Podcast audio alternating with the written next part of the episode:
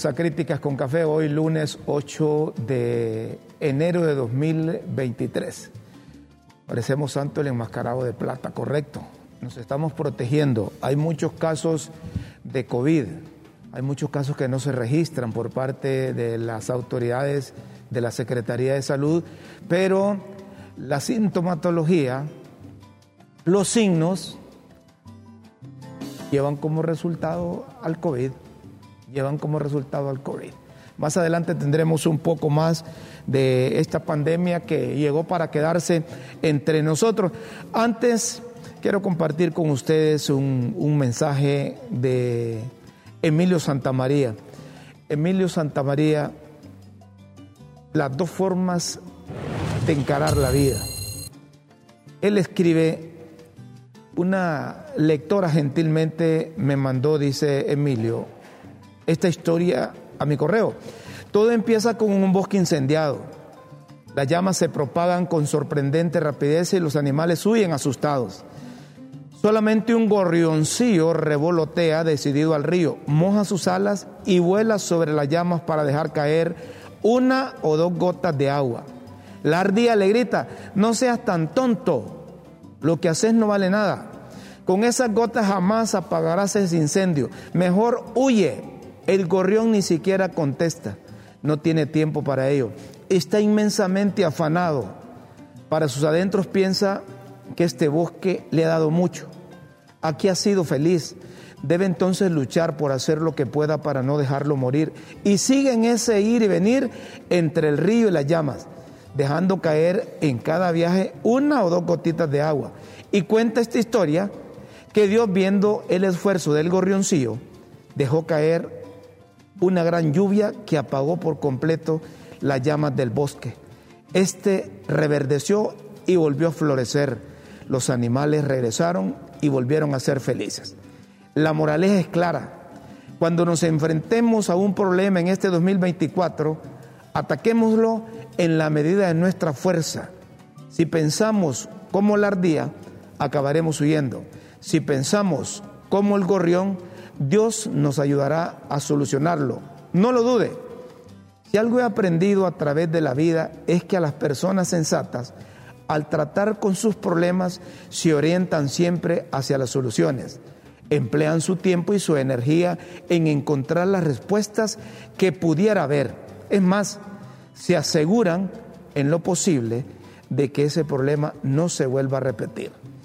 Desgraciadamente también hay gente que se orienta solo a la dificultad que hay en el problema. Gasta su tiempo y su energía quejándose, echándole la culpa a los demás, al gobierno, a lo que sea, y se siente víctimas. No comprenden la profundidad de no contarle a Dios qué tan grande es el problema, en lugar de contarle el problema qué tan grande es Dios. Lo negativo, dice Emilio Santamaría, esquivar los problemas, sentir que es imposible solucionarlo. Lo positivo, acometer el problema en la medida de nuestras fuerzas, saber que hay una fuerza superior a nosotros que vendrá siempre en nuestro auxilio, en la medida de tus fuerzas en el 2024. Hemos compartido este mensaje de Emilio Santamaría, de Dale Carnier, porque necesitamos volver a la fe, volver a Dios, creer en Él y ser optimistas y positivos. A propósito, eh, el pastor Roy Santos hace un llamado a los hondureños de bien, que han hecho y hacen las cosas bien, que se defiendan exponiendo la verdad y que, que no se queden callados, dice el pastor Roy Santo. Cuidado con el decir Dios me defiende. Sí, es cierto. La Biblia dice que Dios es nuestra defensa, pero en este tipo de ataques es también hablar la verdad. Además de orar, hay que alzar la voz de la verdad ante la mentira, la calumnia y la difamación. No es atacar a las personas, es destruir las obras del diablo. Jesús dijo, dice el, pastor Roy Santos, si ustedes callan las piedras hablarán. Las piedras son gente mala de corazón duro y perverso. Muchos por quedarse callados, la maldad de los perversos les ganó ventaja. Cuidado con ese dicho que los malvados hoy los están utilizando para sus planes perversos. Y en este, cuando el río suena es porque piedras trae. Ellos sacan la calumnia y la gente sorprendida. Y si usted se queda callado, entonces dicen, el que calla otorga. Y así esa maldita calumnia se va quedando en la atmósfera y en la mente de la gente. Dice el pastor Ruiz Santos. Hay que prestar mucha atención lo que les decía, lo que les decía la Organización Mundial de la Salud insta a utilizar nuevamente mascarillas no hay que confiarse. La influencia COVID-19 y la neumonía repuntan en nueva oleada. Hay que tener toda la protección, dicen los profesionales. En el caso del director general de la Organización Mundial de la Salud, sugirió a los gobiernos brindar acceso a pruebas tratamientos y vacunas confiables, especialmente a quienes corren mayor riesgo de sufrir una infección grave. Las enfermedades respiratorias causadas por COVID-19, la gripe y otros patógenos han aumentado en muchos países durante semanas y se espera que esto continúe ante la situación se ha llamado en forma general al público a hacerse pruebas y buscar atención cuando sea necesario. Continúe usando mascarillas, ventilación y distanciamiento para reducir la exposición. Asegúrese de que usted y sus seres queridos estén al día con las vacunas contra el COVID-19 y la gripe. Sugirió a los gobiernos brindar acceso a pruebas, tratamientos y vacunas confiables, especialmente a quienes corren mayor riesgo de sufrir una infección grave. Las autoridades deben mantener la vigilancia, la, secuenciación y la presentación de informes para seguir la evolución del virus que provoca el COVID-19 y proporcionar mensajes claros sobre los riesgos y las medidas para reducir el riesgo para su población, han señalado los altos funcionarios de la Organización Mundial de la Salud. Estamos haciendo lo humanamente posible. Hay que abrirle la entrada al doctor que está conectándose. Eh, estamos eh, estableciendo comunicación con un epidemiólogo para que nos cuente eh, esta situación. Miren, está aumentando. Los titulares de los periódicos, hoy en, el diario La Tribuna, aparecen en primera plana los casos, los casos de COVID que están afectando al país. No debemos, no debemos confiarnos. No debemos confiarnos. Si ustedes me ven con mascarilla, tratamos de, de, dar el ejemplo. Tratamos de dar el ejemplo. Tratamos de, de, de concienciar porque los niños y los adultos mayores son más propensos. Y miren, y aunque tengan las vacunas, siempre los afecta. Aunque tengan las vacunas, siempre los afecta. Es por eso que hoy nos hemos comunicado con, con el doctor, el doctor Mario Mejía, él es epidemiólogo, y lo hemos invitado, eh, además de hacer conciencia en la población que hay que usar mascarilla, hay que protegerse eh, a los lugares públicos donde vaya. Eh, lo estamos haciendo así en el canal porque su servidor, junto a mi esposa y el hijo, uno de mis hijos, eh, salimos positivos. Fue necesaria la participación de los médicos para tratarnos. Y el mero, el mero 24 de diciembre íbamos a pasar con la familia allá en Choluteca y tuvimos que, dar la vuelta. Entonces dijimos, hablemos un poco del COVID. ¿Y quién mejor que el doctor Mario Mejía, que es epidemiólogo, eh, a quien lo hemos invitado, lo saludamos, eh, le deseamos que haya pasado felices Pascuas, que disfrute la vida cada instante este año 2024 y que sea éxito, que este año sea mejor para usted y para su familia y para todos los que nos escuchan. Doctor, eh, la, pandemia llegó para quedarse, pero yo no sé si el gobierno, a través de la Secretaría de Salud, está siguiendo los procedimientos nuevamente para evitar mayores contagios. Gracias por estar con nosotros. Bienvenido a Críticas con Café. Buenos días. Muchas gracias, Rómulo, y le reitero también nuestra amistad y cariño y mejores deseos para usted y su familia este año y a todos los que laboran ahí. Vea, esta es, eh, llamémoslo así, como una nueva oportunidad que nos da el Señor para para tomar conciencia de qué entorno vivimos y considerar que las enfermedades respiratorias es, una situación real y que está permanentemente.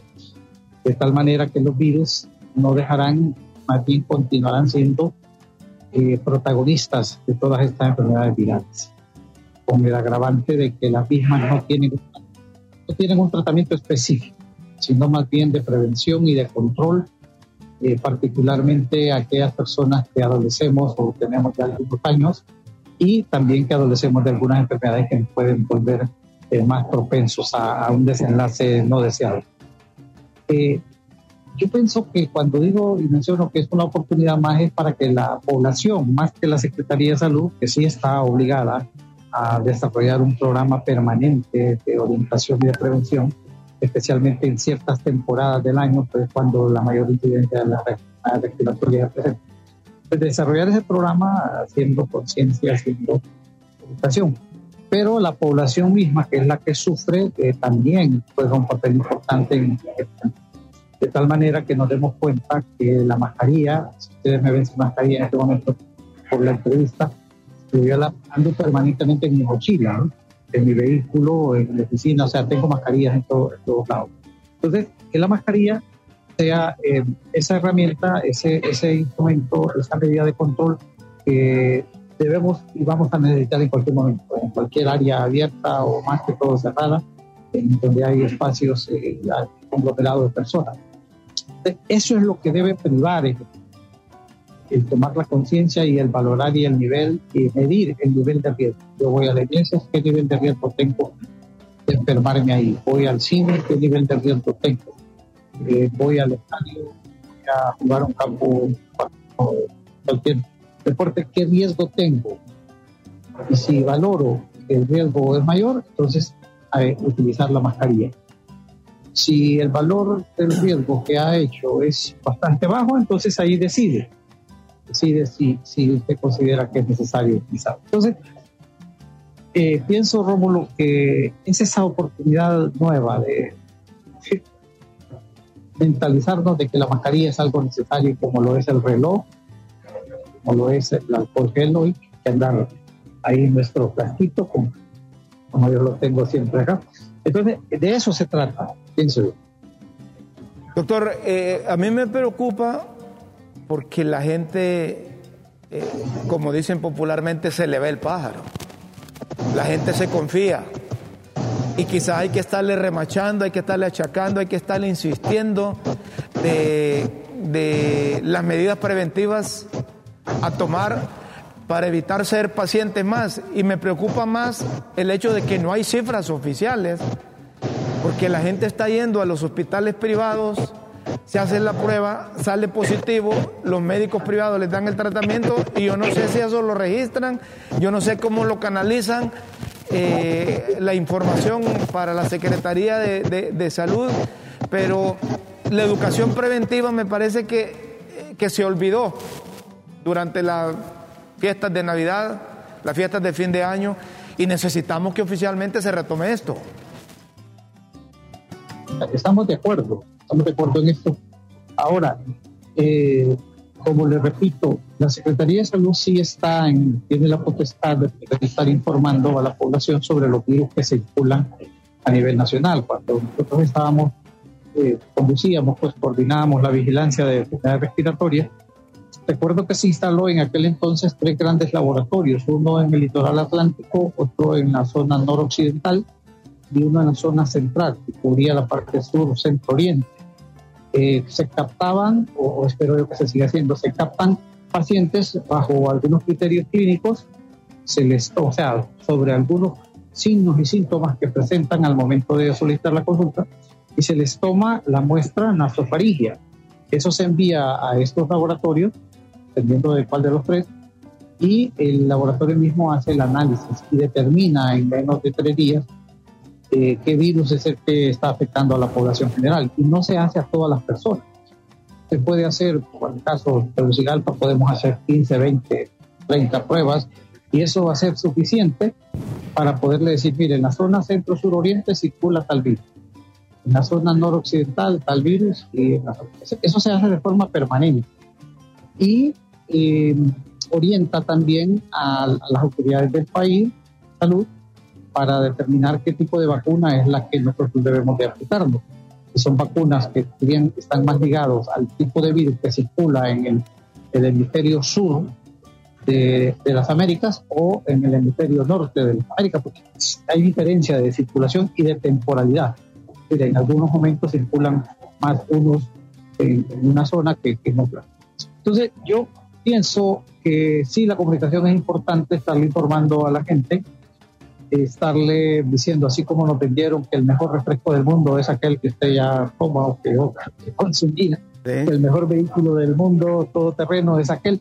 O sea, de esa misma forma en que nos están, que el mejor banco que cuida más la plata, pues es tal, de, esa misma forma insistente de esos mensajes, pues se debe de estar realizando las campañas de prevención para un mejor control de las enfermedades respiratorias. Particularmente, insisto, en aquellas personas que adolecemos de algunas, de algunas eh, problemas. Fíjense que con lo que ha sucedido hasta ahorita, yo quisiera más bien escuchar las autoridades que lo dijeran, bueno, están, ya aparece un colega por alguna zona y dice, hay cinco hospitalizados, que hay dos en cuidados sí, pero ¿de qué, quiénes son? Hombres, mujeres, edad, eh, ¿tuvieron vacuna? ¿No tuvieron vacuna? ¿Qué tipo de vacuna? O sea, ese es el análisis que el epidemiólogo realiza para orientar a las autoridades y decir, desde que se, se están reinfectando más los que se vacunaron con tal vacuna. Fíjese que se están reinfectando menos los que se vacunaron con tal vacuna, porque recuerden que circularon como tres. Entonces, ese es el trabajo epidemiológico que la Secretaría conduce y es la que orienta sobre las medidas de prevención y de control. Ahora, doctor, le pregunto, ¿es necesario volver al triaje, a los triajes? No, yo, yo, pienso que no en este momento, porque lo que más ha estado sucediendo es un, no se ha sabido manejar eh, estos dos, tres, cuatro casos positivos. O sea, es más, es la alarma que se ha generado y se ha mal utilizado esa información. O sea, ¿qué, es lo que pretendemos? Generar zozobra, caos en el país. Y, y por qué ocurre? Porque las autoridades mismas no salen al paso es decir, se anteponen a que otros colegas hablen sobre el tema y estos hablan de todo lo que quieren, pues, porque incluso son políticos. Entonces, es, es ya desde que se dieron los tres, dos, tres primeros casos, entonces la Secretaría debe salir y de investigaciones ha circulado gestiones. Por ejemplo, le voy a dar un. Se menciona de que hay variantes nuevas. Sí, pero se han identificado en Norteamérica, en los países nórdicos. Pero en Honduras no se han identificado variantes nuevas. ¿Por qué están insistiendo de que hay variantes nuevas en Honduras? Mientras el laboratorio no confirme, no se puede estar diciéndole a la población que son variantes nuevas. ¿De acuerdo? Porque eso crea alarma, zozobra, y volvemos al fantasma de la mascarilla para siempre, el cerrar locales, el suspender clases, el, cerrar fronteras y qué sé yo, y eso no es bueno para países como el nuestro.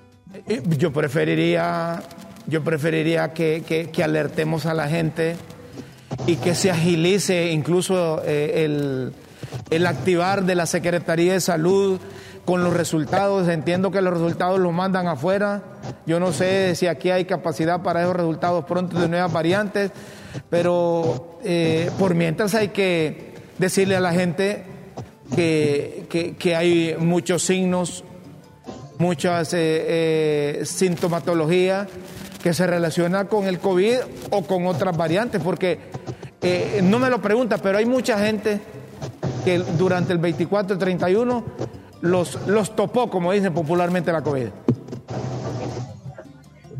Sí, sí, y, esto es cierto. O sea, usted tiene razón en el sentido de que hay que informar, la Secretaría debe informar. Por ejemplo, ¿qué va a pasar si al final de esta semana la Secretaría presenta resultados de que la, el virus que prevalece circulando en este momento es el sincitial respiratorio, no el y no el COVID, eh, eh, el SARS-CoV-2, que es el del COVID-19. Entonces, ya la Secretaría va a decir, mire, los casos que andaban, que se dieron a final de año, no eran COVID, señores, eran enfermedad respiratoria por sincitial respiratorio. Entonces la gente dice, bueno, ¿la Secretaría será que me quiere engañar o es que no sabe lo que están haciendo? O sea, entramos en, esa, en esa, ese momento de, de, de desconfianza, ¿no? Por eso es importante salir al paso y por ello es que se ha instalado en el país estos laboratorios en nuestras regiones que le mencioné. Por supuesto que para determinar variantes de algún subtipo, como ser en el caso de, del, del SARS-CoV-2, entonces sí se requieren laboratorios internacionales, no, no los tenemos aquí en el, en el país. Entonces, pero el, poder demostrar este, sistema respiratorio, adenovirus, para influenza, influenza A, influenza B, sí hay capacidad en laboratorios nacionales para detectarlo. Mire que usted nos está ayudando mucho y esto debería ser eh, eh, las autoridades de salud pública del gobierno que salgan o, alarman, si cabe el término, o llaman a la tranquilidad. Debería aparecer eh, la nueva titular de salud a decir, miren, hemos tenido tantos casos sospechosos de COVID, estamos habilitando, activando esto, o hay casos positivos de COVID, advertimos a la población que use nuevamente las mascarillas, que vuelvan al spray, que, que traten de cuando hay aglomeraciones, siempre protegerse, es decir, que aparezca una voz oficial, una voz oficial.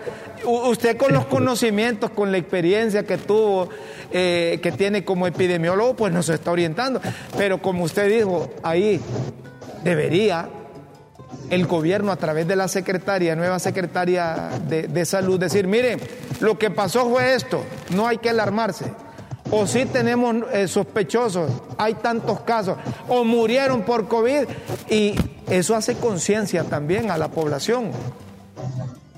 Totalmente de acuerdo. Es decir, ese, es el momento para no ampliarnos en el tiempo y estar en las zozobras sobre qué tipo de virus es el que circula. Porque le voy a decir, hay algunos de estos virus que mencioné que tienen mayor prevalencia en niños, otros en adultos jóvenes, por ejemplo, influenza A, influenza AB tiene mayor predilección por adultos jóvenes. Estamos hablando de jóvenes de 20, 25, 30 años, menores de 40 pero hay otro tipo de virus que tiene predilección más por a los ancianos, o sea, por la tercera, cuarta edad. Pero eso es importante, ese, dar a conocer esa información, porque así la persona con su edad eh, tomará determinaciones sobre qué hacer, si salgo no salgo, uso no uso. Perfecto, mire que aquí entran unos mensajes, tal vez ahí en producción nos pueden poner mensajes Eh, bueno, buen día, señor periodista, don Rómulo, qué bueno verlo de nuevo, feliz año. Está bien que se cuide, yo sé de lo que habla, yo he, caído tres veces por COVID y eso que me cuido. Se imagina, ando con miedo, bendiciones. Si es que quedan con miedo la gente. Después de que lo topa el COVID, ya no quiere salir ni donde el vecino. Eh, eh, eh, tengo una ventaja, me dice doña Chila, que los cobradores no llegan por temor, por temor a contagiarse. Otro dice, me gusta su programa, don Rómulo, hoy es mi último día de vacaciones y casi pienso que ya no lo iba a salir en el canal, mañana lo sintonizo en mi celular, saludos, saludos a usted. Pregúntele al doctor, dice, eh, Anthony, tal vez pones los mensajes ahí. Eh, eh, don Rómulo, pregúntele al doctor si un spray que se vende en la farmacia, se me olvida el nombre, es recomendable para prevenir el contagio del virus, del COVID. Hay otra pregunta. Buen día, don Rómulo. Usted debe tomar zinc para subir las defensas. Bendiciones para usted y su familia. Le saluda Mirna María Escobar. Otra pregunta, ¿cómo podemos hacer los que trabajamos en lugares sin ventanas? Ahí están las ahí. Ahí dice. Ahí más arriba están los programas relacionados con el COVID, eh, las preguntas. ¿Cómo podemos hacer los que trabajamos en lugares sin ventanas? Estamos fritos, creo yo. ¿Será que el 2024 es el regreso del COVID? Mire, si es que la gente se mete al rollo, doctor. Ahí hay unas preguntas ahí. Pregúntele al doctor si un spray que venden en la farmacia, se me olvida el nombre, es recomendable para prevenir el contagio del virus del COVID. Buenos días, don Rómulo. ¿Usted debe tomar zinc para subir la defensa? Bendiciones para usted y su familia. Le saluda Mirna. Buen día. ¿Cómo podemos hacer los que trabajamos en lugares sin ventanas? Estamos fritos, creo yo. ¿Será el 2024 el regreso del COVID? Doctor, respuestas a estas preguntas, por favor. Mundial de la Salud no aconseja el uso de cualquier tipo de sustancia, ya sea spray, tomado o medicamento. No, puedo hacer, no podemos asegurar de que sí es efectivo o no. Muchas cosas pueden surgir a manera de, de, de poderlas eh, poner en práctica y a ver si funcionan, por un lado. Luego, por otro lado, eh, siempre el fantasma de que podemos entrar en una, una ola creciente de enfermedades respiratorias va a existir, ¿no? eh, siempre. Eh, el poder fortalecer las, las medidas, las medidas de bioseguridad, o sea, aplicarlas con mayor énfasis, con mayor frecuencia, creo que eso es una garantía, como ya se vio en el pasado, que podemos controlar y prevenir la enfermedad.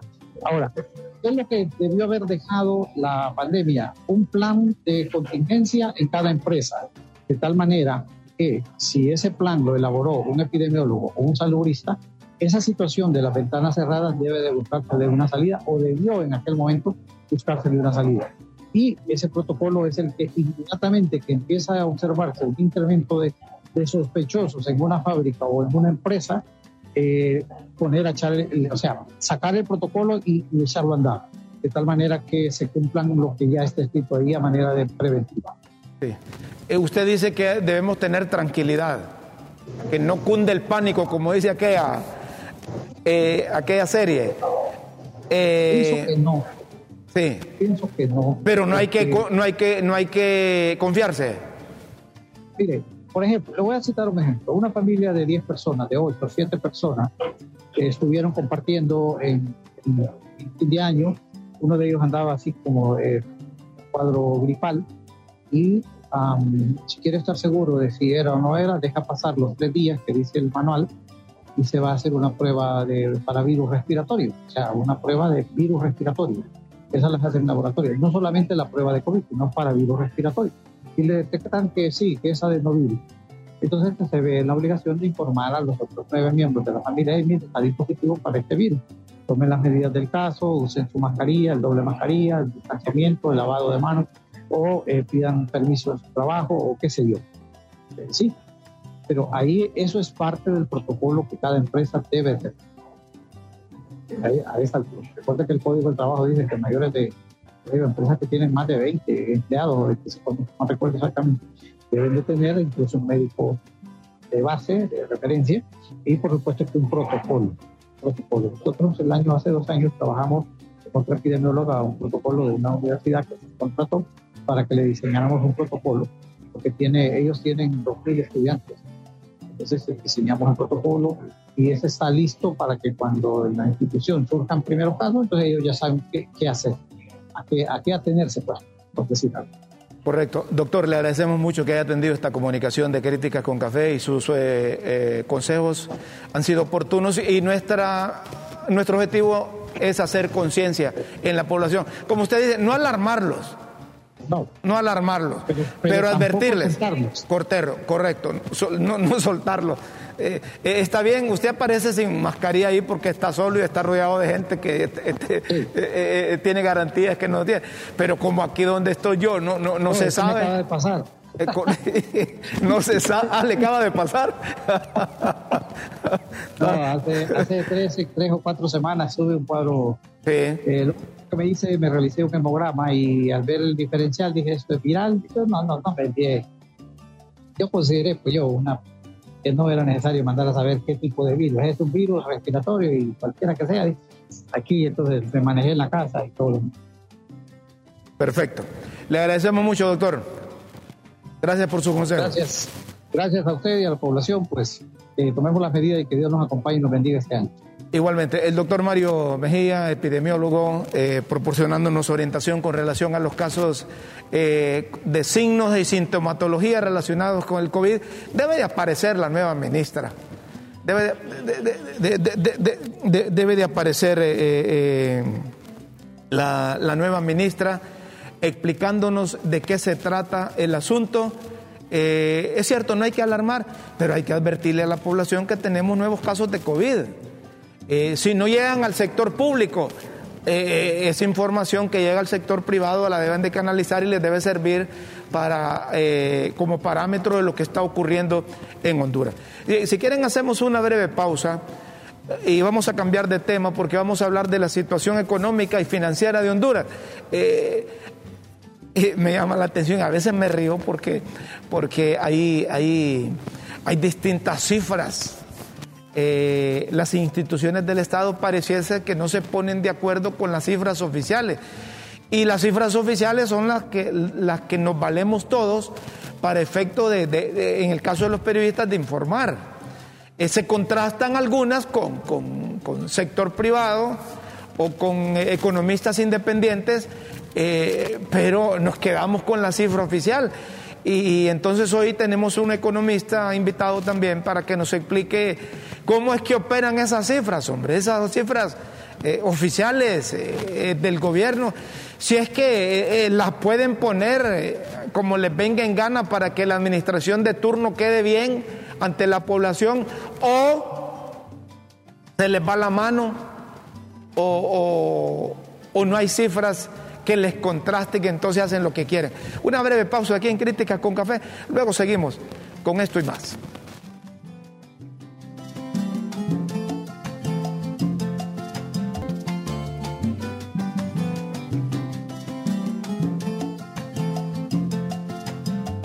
Seguimos, señoras y señores, en Críticas con Café. Es que la parte económica y financiera es, es maravillosa. La gente que le entiende, la gente que le gusta, pues disfruta.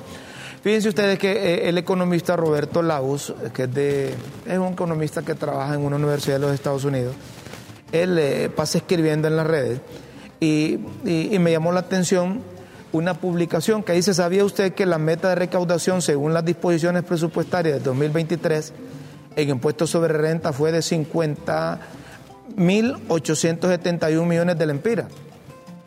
El impuesto sobre renta incluye 16 subcategorías en el cual las que tienen mayor peso son las categorías de pago a cuentas e impuestos sobre renta personal jurídica. Según los datos amablemente brindados por el SAR, dice Roberto Lagos, brindados por la SAR, la proyección de recaudación para el 2023 de impuestos sobre rentas de 48.320 millones. Esto implica que se quedó por debajo de la meta establecida en el presupuesto en aproximadamente 2.551 millones. Es lo que publica Roberto, Roberto Lago. Adicionalmente, en términos reales, la recaudación impuesto del, sobre la renta decreció en 4.1 6% con respecto al año 2000, 2022. Según los datos, dice, amablemente brindados por el SAR, ¿verdad? Pero desde el Banco Central de Honduras, hay una publicación que ustedes metieron anterior ahí, desde el Banco Central de Honduras, la presidenta de esa institución que regula la política monetaria y cambiaria, doña Rebeca Santos, publicó que Honduras bajó del 11 a 5.19% el nivel de inflación, uno de los más bajos de la región. Durante el primer trimestre del 2023, Honduras registró un crecimiento económico de 2.1, mientras que en el segundo trimestre fue de 2.9% y en el tercer trimestre fue de 3.6%, de acuerdo con el IMAE, elaborado por el Banco Central. Asimismo, los expertos proyectan un crecimiento económico de entre 3.7% y 4%, y 4 para el 2024. Esas son las cifras del gobierno. Pero el economista Ismael Cepeda Galo publicó en su cuenta oficial de ex todos los gobiernos abusan de las estadísticas, unos con mayor o menor medida. Algunos disminuyen la pobreza, otros incrementan el trabajo o disparan el Producto Interno Bruto y otros la ejecución presupuestaria, etc. Por lo que los ciudadanos debemos aprender a discriminar las estadísticas. Sean mal publicadas, incompletas o manipuladas, en ocasiones también cuidarnos de la semántica que se usa para expresar y reportar los datos. Por lo general, la causalidad puede ser una falacia o mostrar relaciones espurias. Esto me llamó la atención del economista Ismael Cepeda y producción nos lo ha contactado precisamente para escuchar un poco más. Es que es tan fácil, eh, licenciado Ismael Cepeda, eh, eh, poner y quitar cifras ahí en las instituciones del Estado. algo así como cuando, cuando aquí nos ponemos a complacer peticiones y me dice, me llama un señor y me dice, mire, póngame la que se fue. Yo le pongo la que se fue. Así es, así es tan fácil. Las cifras oficiales del gobierno, gracias por estar con nosotros. Bienvenido a Crítica con Café. Muy buenos días, don Roblo. Siempre es un placer estar con usted y bueno, creo que ante el debate la semana pasada, sobre todo en el tema del empleo, que comenzó no solo en el tema político del lanzamiento del partido oficial de gobierno de la exministra de Finanzas, sino también un suceso que también puso en reacción al mismo gobierno, que fue la izada de una bandera negra de los del COEP y, y con otros pronunciamientos, vamos a decir, como el, el, presidente de la Cámara de Industria y Comercio de Cortés, que decía que, bueno, que según las cifras del Seguro Social, eh, habían 77 empleos netos, es decir, cuando hablamos de neto es que restamos tanto la creación como los que se fueron. Entonces, he ahí el debate también que tuvo con, eh, creo, si no mal recuerdo, bueno, con muchos del gobierno, sobre todo los más activos de las redes sociales. Y claro, creo que eso pone también en relieve que en ocasiones eh, los datos son... Eh, eh, manipulados, pueden ser maquillados o como expresaba en mi cuenta de ex, eh, de una forma de publicidad eh, que en ocasiones no tiene que ver que existe una causalidad, en pocas palabras. Recuerdo que cuando salió el, la disminución, entre comillas, de pobreza a finales del año pasado, que mencionaron que se redujo por eh, aproximadamente 800 mil personas, es decir, un, casi un 10% de la pobreza, lo primero que mencionaron era que eh, por las políticas públicas, por el gobierno, por el accionar, etcétera, los programas sociales. Sin embargo, al día siguiente, pues el ministro de Sede Sol dijo que no, que la presidenta no se quería atribuir eh, esta, esta reducción de la pobreza, entre comillas. Entonces, no había una causalidad de que era el gobierno el que, entonces, eh, el que redujo la pobreza. Entonces, ahí es el punto de la causalidad. Luego de la correlación o de esas relaciones espurias es como eh, también va relacionado a que solo porque hay, por ejemplo, programas sociales, eh, una gran, entre comillas, inversión social, eso no es que hay una relación directa con la reducción de la pobreza. Es más, hay una gran falta de investigación, de estudios de impacto que, eh, claro, en nuestro país, porque en otros países está sumamente abordado de que eh, solo con programas sociales no se reduce la pobreza. Entonces, ese tema eh, es tener una relación expuria, es decir, buscar una relación que, en este caso, sigamos el ejemplo de que los programas sociales sacan de la pobreza. Sí son importantes, no, lo, no, se puede negar, sí son necesarios, hasta eh, sobre todo en nuestro país que tiene una alta pobreza extrema, sin embargo, no le podemos atribuir un impacto positivo directamente a esos programas. Entonces, un poco para aclarar pues el tema del tweet y respondiendo a su pregunta rápidamente, bueno, ese es el gran debate. Sí puede existir una manipulación, sí puede existir una publicidad, eh, yo diría excesiva de, ciertos, sobre todo en accionar del gobierno, atribuirse disminución de la pobreza, disminución de la, de la desigualdad o que eh, la inversión productiva es la que impulsa la economía como tal. Entonces, eh, recordemos, y con esto concluye esta primera parte, que la mayoría o todas las instituciones, lastimosamente, del gobierno están politizadas. Eh, el que gana eh, el, las elecciones gana el botín del Estado. Entonces no solo tiene que ver con los recursos, con la administración financiera del Estado, sino eh, hasta el personal técnico. Entonces instituciones tan importantes que no deberían de ser politizadas como el INE, como el Banco Central, eh, como la Secretaría del Trabajo, más que tal vez las cabezas, eh, siempre están politizadas. Entonces al final terminan, es difícil sin duda porque hay que seguir normas, algunos parámetros internacionales. Por ejemplo, el Producto Interno Bruto se mide con cuentas nacionales, que es un manual que está estandarizado en el mundo.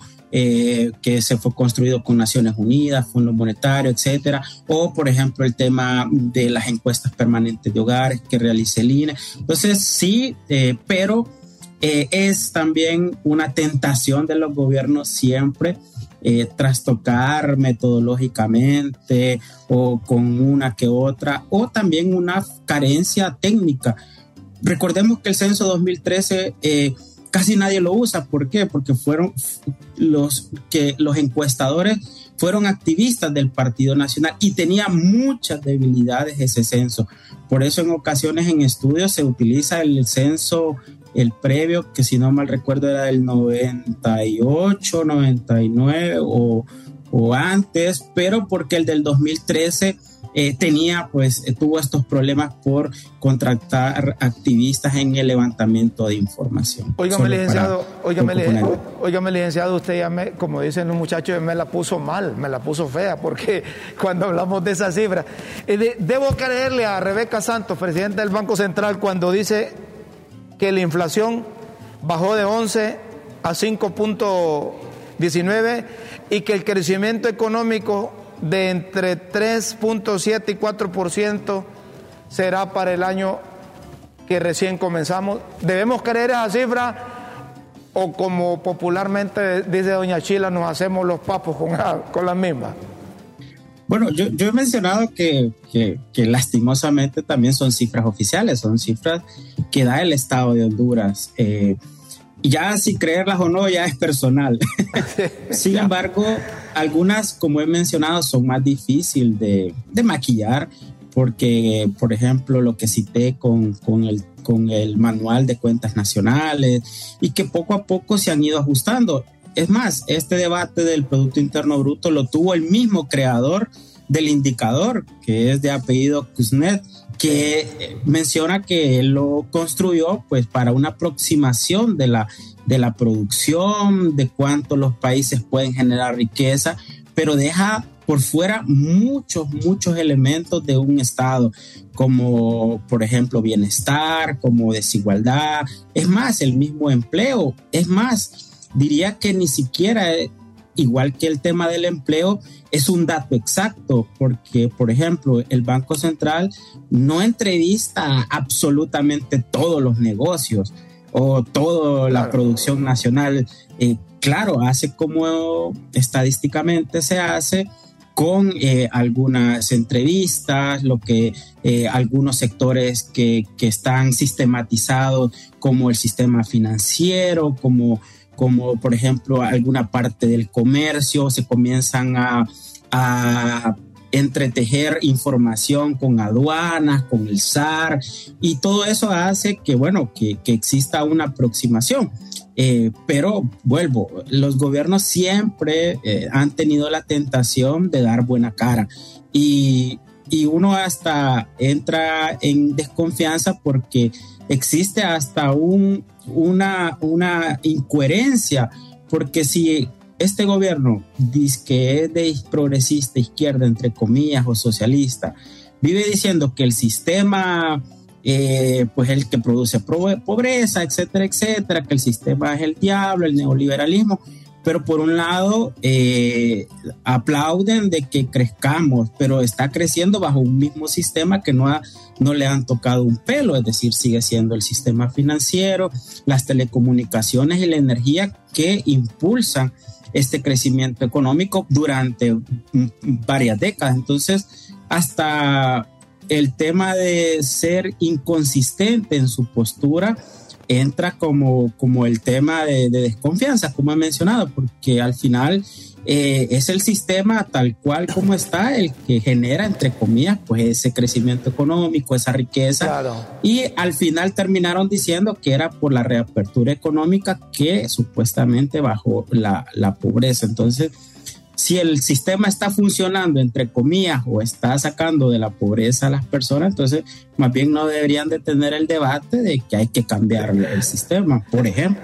estoy de acuerdo con usted. Es decir, si hay expertos en alterar cifras, en cuestión de meses podemos desaparecer la pobreza en Honduras.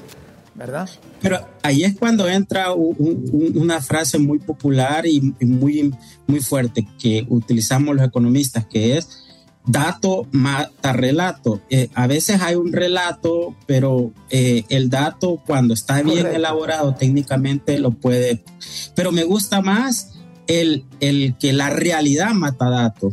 Es decir, a pesar de que se mencione que reduce la pobreza, que hay un crecimiento económico, pero la realidad del día a día de la población, los ciudadanos, de como se dice popularmente, el ciudadano de pie, del que se va a los mercados, el que ustedes como medio de comunicación entrevistan, cuánto crece, por ejemplo, la canasta básica en precio. Es más, hubo un conflicto con el director de protección al consumidor, casi amenazando a uno de los señores que pasan todos los días en el mercado, que es Adalí. Entonces, también entra un tema político que hasta eh, la libertad de expresión, eh, la libertad de asociación entra en conflicto porque hay un gobierno, en este caso el actual, que le molesta que exista un señor como Adaliría que va todos los días a los mercados y que diga, hoy creció el precio, hoy se incrementó el precio de los frijoles. Entonces, ahí es cuando también uno ve esa intolerancia y el reflejo de que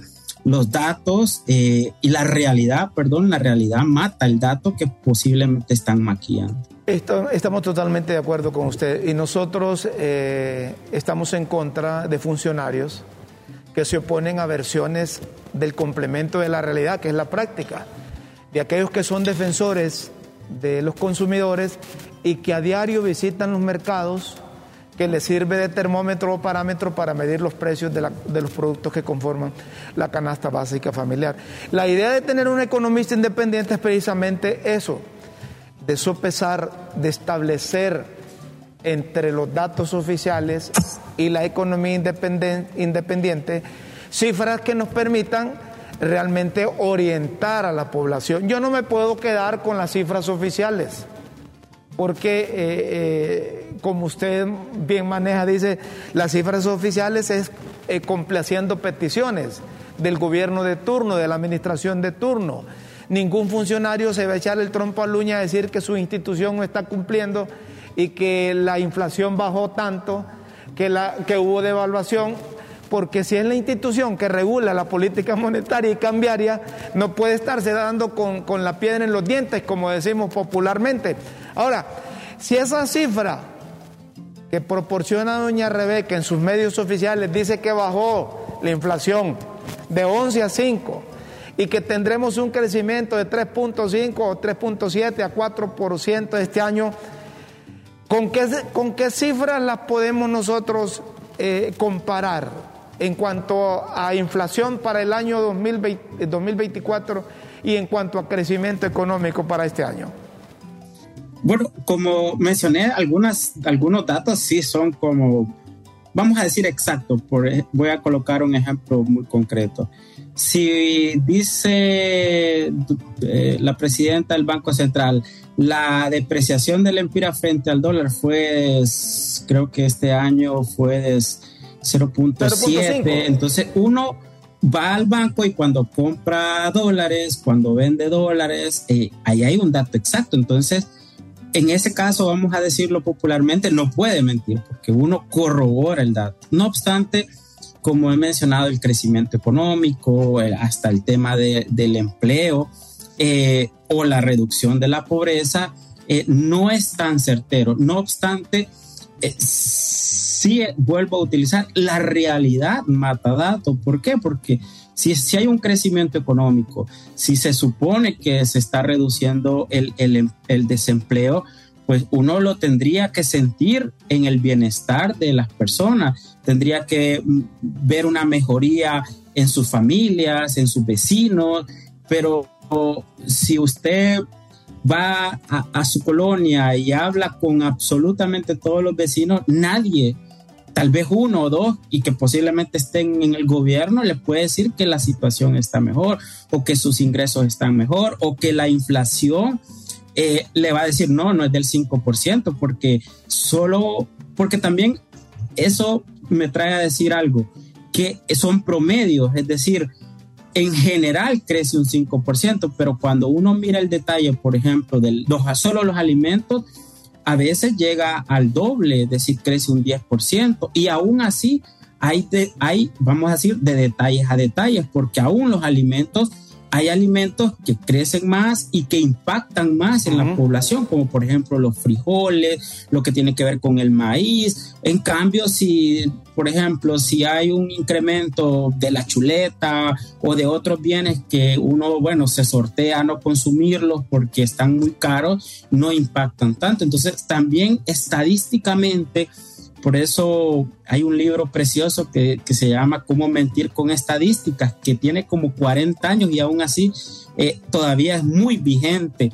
Eh, y no es un tema matemático ni estadístico, sino que él pone en relieve estas discusiones que actualmente estamos hablando. Entonces, esos promedios también son mentirosos, vamos a decir, porque uno puede decir, bueno, la canasta básica fue del 5% y ahora le doy un punto muy importante de esa inflación que da el Banco Central y que algunas veces ya la he mencionado, que el Banco Central tiene una canasta básica de 1999. Todavía se contabilizan en, esa, en ese promedio de canasta básica cámara fotográfica. Entonces la cámara fotográfica no se mueve el precio porque ya nadie la consume, pero hace peso estadísticamente en ese promedio. Entonces ahí es cuando mi tweet de que los ciudadanos, claro, un poco complejo, pero tal vez explicado de esta manera se entiende mejor, pero hay una buena noticia, se está actualizando esa canasta básica y vamos a ver qué resultados se arrojan eh, con la nueva canasta básica o por ejemplo actualizó con, o actualizada. Entonces, esos promedios también son engañosos, no, no utilizaré mentirosos, pero eh, seguimos teniendo una canasta básica o la medición de la inflación de 1999. Entonces, hace, vuelvo a usar otro ejemplo, eh, esa, esa metodología mencionaba que los hogares destinaban de su ingreso como un 4% de energía. Pero ahora hagámonos la pregunta en la mayoría de los hogares, sobre todo clase media, ¿cuánto destinan para el recibo de energía cuando supera a veces los mil empiras? Si alguien gana un salario mínimo, está destinando el 10% de sus ingresos, entonces es un peso más alto que lo que se tenía en 1999. Entonces, ahí también hay una deficiencia metodológica que al final el dato de inflación no está muy acertado por ese tipo de situaciones que, que también ponen en entredicho o tomar el dato tan, tan exacto, decir 5%, o sea, hay una gran discusión y que espero que haya abordado algunos puntos en esta parte. No, y no nos ha servido, nos ha servido, me ha servido su comparecencia.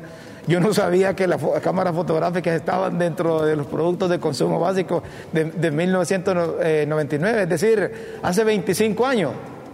Hace 25 años. Y eso tiene que cambiar, tiene que cambiar porque eh, las necesidades son otras, la canasta la conforman otras, el valor son otros y, yo creo que sí se tiene razón cuando se fundamenta en el sentido de que la canasta básica eh, sigue siendo alterada por las incorporaciones que hicieron en 1999. Solo tengo un par de mensajes eh, antes de despedirlo.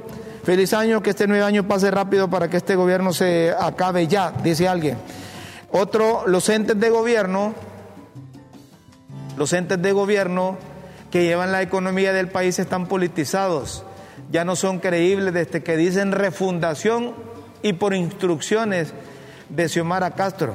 Qué penoso es eso. Es cierto, hay algunas instituciones que, que deberían de mantener esos principios técnicos instituciones del Estado para que tengan credibilidad al momento de proporcionar información y que no lo bateen fácilmente, como las informaciones que se originan en instituciones como el Banco Central de Honduras, que los economistas les dan eh, interpretaciones que son contrarias a las posiciones que manejan oficialmente. Don Ismael, gracias por estar eh, con nosotros en Críticas con Café que disfrute la vida y que disfrute el año 2024.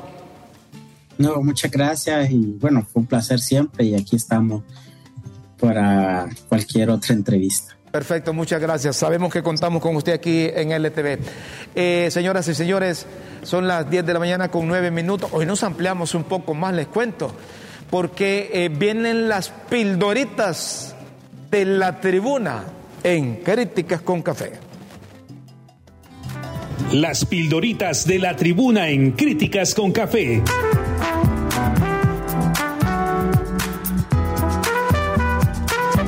Textos que enseñan y orientan a quienes quieren aprender.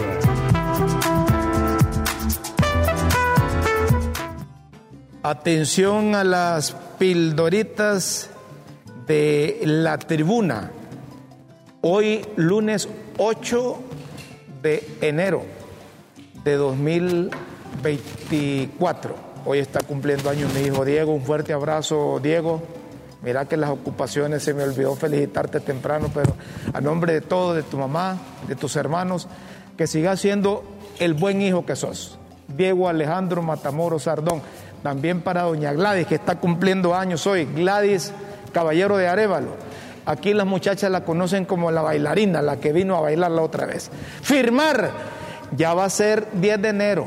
Y si no se apuran a firmar el acuerdo a pura doblada de brazos y chichotes, las ganas no les hacen falta a la comisión permanente para colocar interinos. Eso es cierto, miren, eso es cierto. Si están que van y que no van, si están que no les gusta el traje que usa Luis Redondo y compañía, ahí les van a poner. Miren qué pasó con el Ministerio Público. La comisión permanente los clavó y qué? ¿Tienen posibilidad de cambiarlo? Nada. Paquete. Las pláticas en torno a un solo paquete de todas las vacantes y lo que hace falta por elegir, pero incluyendo confirmación de los que ya están y la ratificación de la Junta Directiva, ya sin los disidentes. Eso es fácil lograrlo. Eso de, de, de, los nuevos miembros de la Junta Directiva. Eso yo creo que ya, ya deberían de estar avanzadas las conversaciones. Bancadas. Lo otro que toca es la elección de jefes de bancada. Así que los grupos andan en campaña para colocar a sus favoritos. Hay dos candidatos, Rumi Hueso y eh, el del Paraíso, Mario Segura Aroca. Yo no sé para qué quieren ser jefes de bancada si arreglaron todo, si es que arreglaron, o que tiene algún plus. Cuando hablo de plus me refiero a ingreso económico. A saber, ¿verdad? Navideñas. Como este acontecimiento se dio en diciembre pasado en la antesala de las fiestas navideñas, poco comentario tuvimos al respecto. Rechazo. ¿Qué moraleja deja el rechazo con el plebiscito de diciembre del otro proyecto de la nueva constitución chilena? interpretan, que los políticos no interpretan el sentimiento de la gente. Una cosa es lo que la gente quiere y otra lo, lo, lo que los políticos ofrecen. Eso es cierto. El político se llena la boca que hizo esto o que va a hacer esto y eso no es lo que quiere la gente. La mayor parte del ciudadano, la mayor parte de los ciudadanos lo que quieren es solucionar los problemas inmediatos. Empleo, comida, seguridad, educación, salud. Lo demás, como dice doña Chila, lo demás es paja. Calentaron. Piñera, cuando se le calentaron las calles, una ráfaga de brotes violentos, buscó salir de la crisis echándole la culpa a la constitución, ofreciendo una nueva control, la izquierda aprovechó el momento y en elecciones de representantes a la convención constituyente se hizo con el control de la asamblea. Pinochet, repitiendo una y otra vez que era para reemplazar la constitución que dejó Pinochet, cuando más bien esa constitución fue obra de los partidos después que el dictador perdió el referéndum, se dieron a la tarea de redactar una constitución a la ñurda también fue reventada. Prestigio, Boric, que ganó las elecciones generales, también aprovechando la racha antiderechista, consecuencia de la crisis, se jugó el prestigio en ganar el plebiscito constitucional.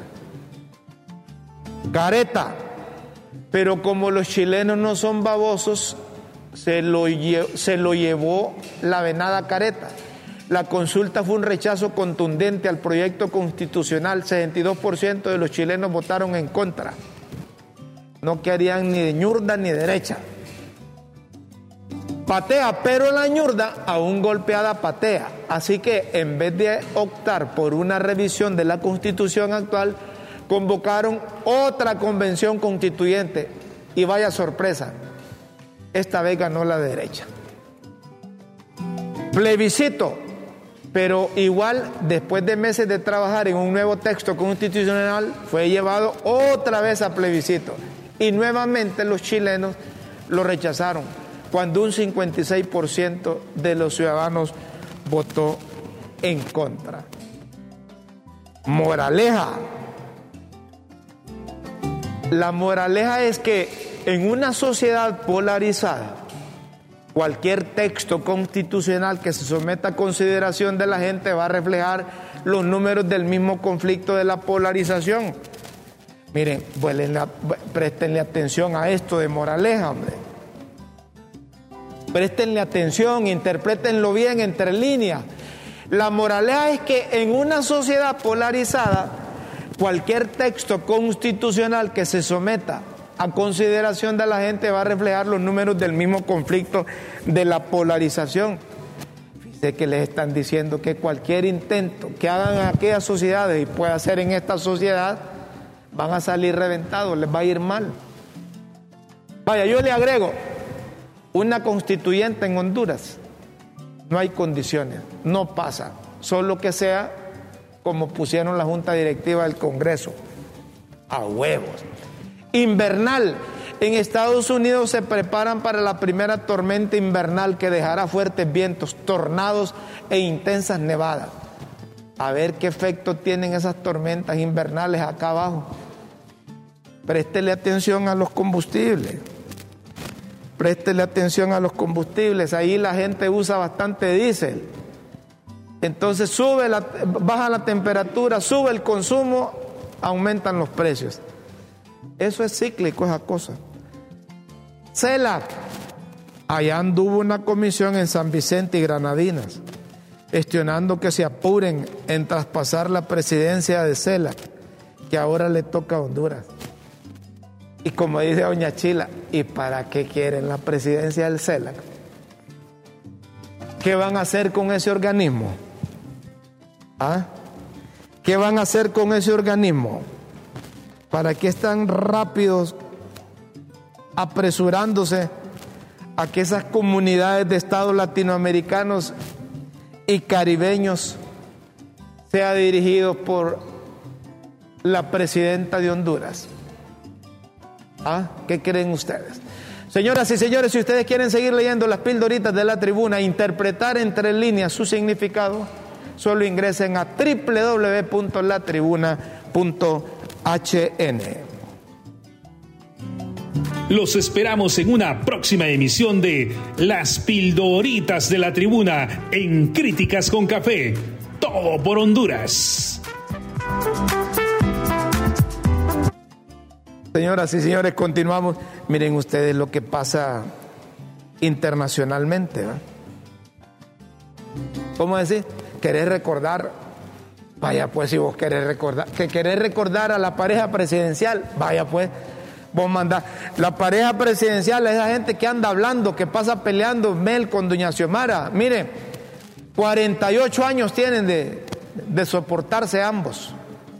Y publicaron en sus cuentas oficiales Doña Xiomara Castro de Celaya, la presidenta constitucional de la República, toda una vida. ¿Ah? Toda una vida, dice. Y aparecen imágenes de cuando estaban jóvenes, los dos. De Xiomara Castro y don Manuel Zelaya Rosales. ¿Ah? Cuando Mel usaba el pelo largo, no usaba bigote. ¿A quién, a quién dice que parecía? Que parecía Camilo VI. Ponga, ahí las imágenes, pues. Póngame las imágenes ahí. 48 años de haberse, de haberse casado. Estaban chihuines. No está Anthony ahorita, Anthony ya se fue. Entonces, miren ustedes, no podemos poner esas imágenes. Ay, entonces me dejaron solo ahorita ya. Y miren que está. Y miren, poner las imágenes ahí, hombre. Si no está Anthony, poner la voz, hombre. Ahí aparece don Manuel Celaya Rosales con guitarra, con sombrero, disfrutando la compañía de doña Xiomara. Miren ustedes, estas, estas imágenes son originales, publicadas por ellos. miren cómo se mira Mel sin, sin bigote. ¿A quién se parece, de doña Chila? Se parece a Camilo VI. Y que doña Xiomara se parece a la Picho. Pues es que la hija, hombre, la mamá. Ah, ahí cuando estaban, cuando estaban Chihuahua, 48 años. 48 años aguantaron, se han aguantado. Cuando llegan a los 50, ¿cuándo es? Ahí está toda la, la familia, mira. Ah. Está, toda, e, e, ese, es el, ese, es, ese es el familión, decís vos. Todos están en el gobierno. Hasta o chiquiringo. Ah, no queda tan grande, más. hombre, ahí está. Eso, eso, les está, eso les está les está transmitiendo el gobierno de la República a través de la pareja presidencial. Son los únicos que hay en Honduras. Doña Xiomara acompañó como primera dama a Mel Zelaya en el 2006 al 2009. Y ahora Mel Zelaya acompaña a Doña Xiomara. ¿Ah? Los hijos, los únicos en Honduras, creo en Centroamérica y no sé si en Latinoamérica también, o en el mundo, que son hijos de dos presidentes. Son hijos de dos presidentes. ¿Ah? Ahí si ustedes tienen otra experiencia en otro lado, me la, me la avisan ahí. Pero, pero esos, eh, ellos lo publican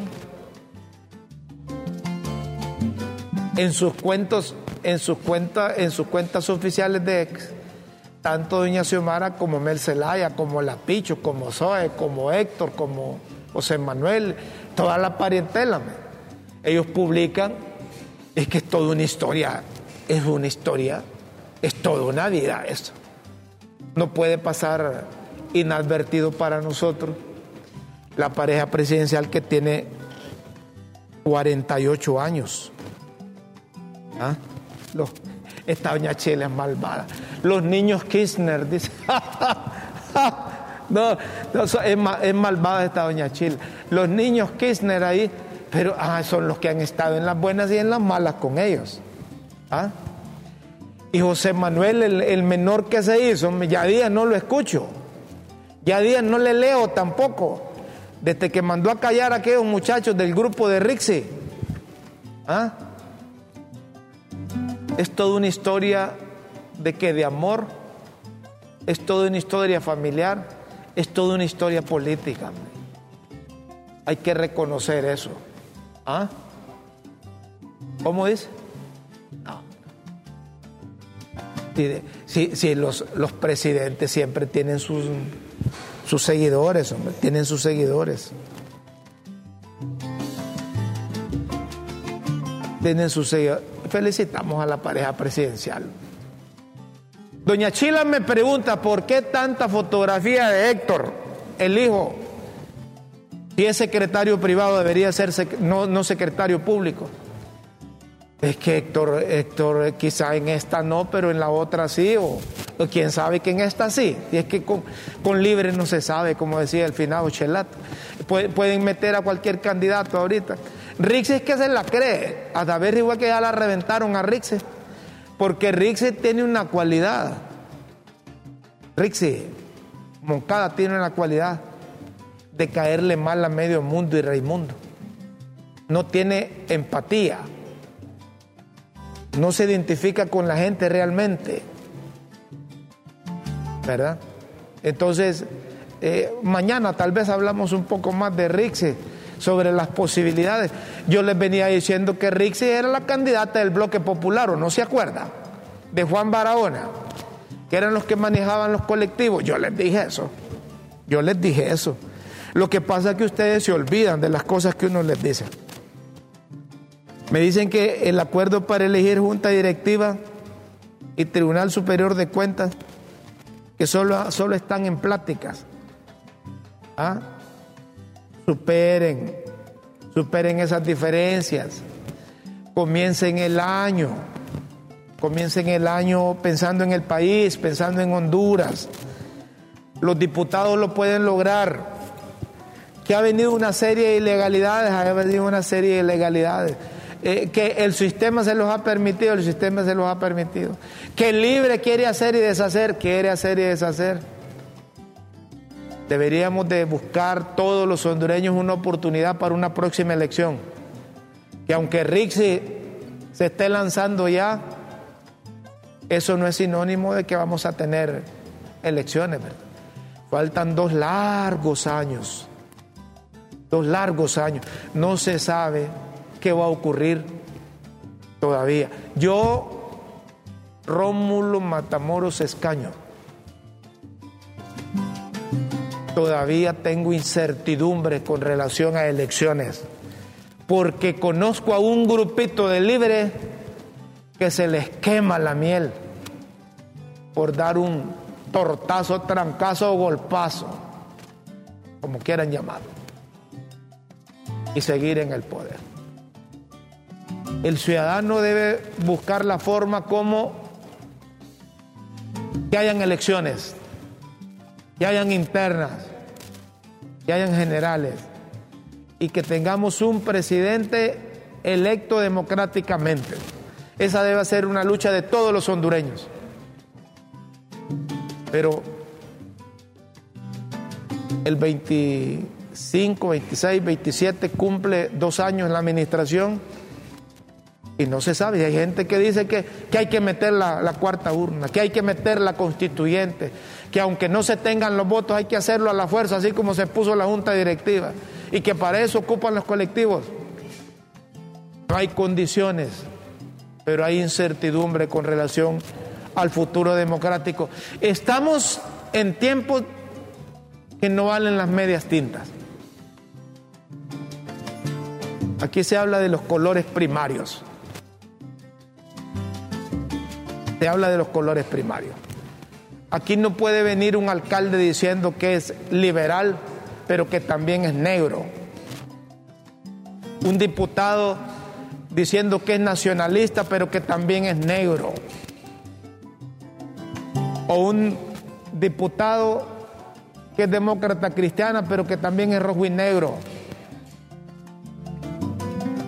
Esos saltarines son vendidos, entregados, que reciben beneficios, no necesariamente para sus pueblos, para sus ciudades o para su jurisdicción donde son alcaldes municipales. Hay que tener cuidado con Quien es liberal es liberal. Decía mi abuela, quien es cachureco es cachureco y quien es liberal es liberal. Y mi abuela agregaba, decía, yo no me meto con esos puñeteros. Decirle puñetero a un cachureco era macaneado. Era macaneado, era una ofensa. Entonces, cuando escuchen ustedes un alcalde o un diputado liberal hablar a favor del libre, esas son medias tintas.